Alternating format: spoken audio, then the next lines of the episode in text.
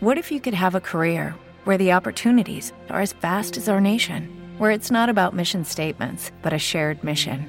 At U.S. Customs and Border Protection, we go beyond to protect more than borders from ship to shore, air to ground, cities to local communities. CBP agents and officers are keeping people safe.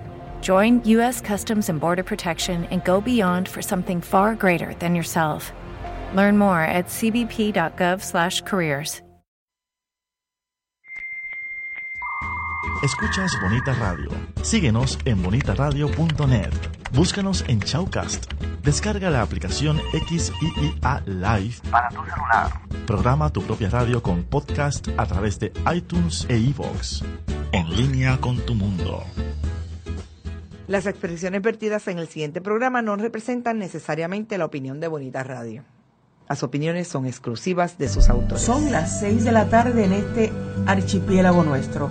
Aquí en Bonita Radio a esta hora comienza De Letras, una revista semanal que destaca los aspectos de la aportación, creación, producción y difusión literaria puertorriqueña de diferentes generaciones. Un espacio donde convergen escritores, libreros, editores, actores, actrices, declamadores, ustedes y esta que está aquí, Dinora Marzán. Ya comienza de letras. Son las 6 de la tarde o las 5 de la tarde o la hora en que usted haya decidido escuchar su programa de letras aquí por Bonita Radio. Sintonízanos siempre cuando usted necesite un rato de esparcimiento por www.bonitasradio.net y esta tarde tenemos o esta noche o esta mañana tenemos a alguien bien especial para mí me siento muy honrado de tener al profesor de literatura antillana 1 y 2 Raúl Guadalupe y Esther que fuimos compañeros de estudios y compañeros colegas ahora en la UPR de Humacao. Bienvenidos a De Letras. Gracias, gracias. Gracias por la, invitación, por la invitación. No, hombre, un honor que hayas aceptado. Vives por aquí cerca, ¿no? Sí, somos prácticamente vecinos. Aquí eh, al frente del colegio de farmacéuticos. O sea, pudiste casi venir a pie. Sí, sí. Qué bien. Y entonces, como yo estoy, tengo el síndrome post, post eh, calle San Sebastián, yo voy a empezar inmediatamente. res. Cuéntame, ¿Rilke, Malarmé o Baudelaire? O todos a la vez. ¿Cuáles son tus influencias? ¿Qué, ¿Qué, te ha llamado la atención? ¿Qué te ha hecho, sobre todo de esos poetas eh, que son como icónicos, ¿no? Para nosotros. Sí, eh, bueno, los poetas que yo leí con más detenimiento a partir de mi adolescencia eh, fueron varios. Fue, eh, hay uno que tengo que destacar, eh, que fue Luis Llorén Torres. Eh, luego eh, eh, eh, César Vallejo, el peruano.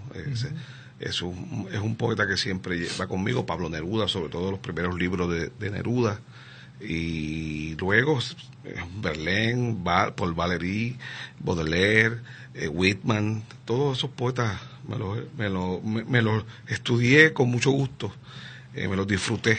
Y te eh, formaron, ¿no? Y, me, y, me- y ayudaron a mi formación, diríamos. Sí, Sí, los poetas, igual que los narradores, para los que nos gusta la narración, son como las parejas, siempre aportan un poquito de uno, aunque uno después las quiera olvidar.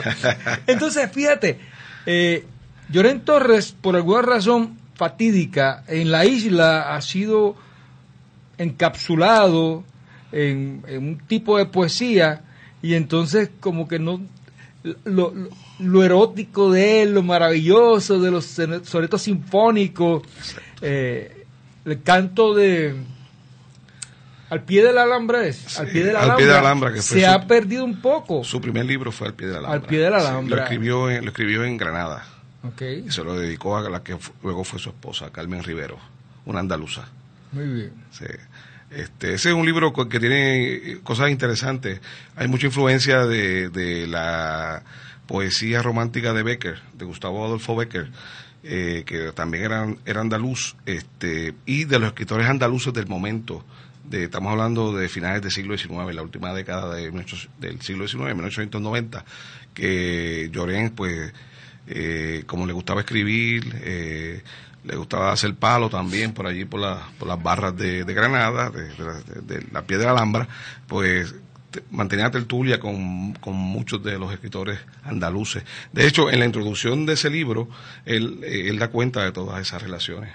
Tú sabes que es bien interesante porque muchos de nuestros escritores se formaron, o, por lo menos reciben toda esa influencia europea, eh, porque en nuestra literatura, vamos a ser honestos, se forma, se gesta en muchos momentos en Europa, porque la gente que tira dinero se va para allá. Claro. El pobre, no venga mi amigo a pensar usted que los pobres de aquella época tenían tiempo para escribir, ni siquiera sabían leer y escribir. Exacto, sí, sí. Quizás con excepción de, de, algunos como Pachín Marín, ¿no? La falta de instituciones académicas formales en el siglo XIX, pues, este, obligaba a, a, estos hijos de, de las clases propietarias del país a educarse fuera, sobre todo en Francia y, España.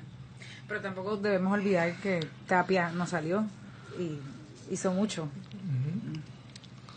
Claro, pero siempre había algo, no sé si, ah, yo estoy loco de conocer más sobre este tema, de hecho iba a ser mi tema de tesis doctoral y mi director me dijo que era más una, una, una más de historia que, que yo quiero conocer un poco más sobre el contrabandeo de libros en el siglo XIX, porque claro, la censura colonial nos tenía, bueno, nos tiene, todavía de alguna forma eh, marginados de ciertas literaturas y había había un, mercado para había gente que quería leer. Sí, bueno eh, en Puerto Rico en el siglo XIX a pesar de que no había un desarrollo académico institucional formal sí eh, se, se, ¿cómo se, se, comerciaba con libros entraban libros. Ciertamente había una censura estatal y eclesiástica ¿Te está gustando este episodio? Hazte fan desde el botón Apoyar del podcast de Nivos. Elige tu aportación y podrás escuchar este y el resto de sus episodios extra. Además, ayudarás a su productor a seguir creando contenido con la misma pasión y dedicación.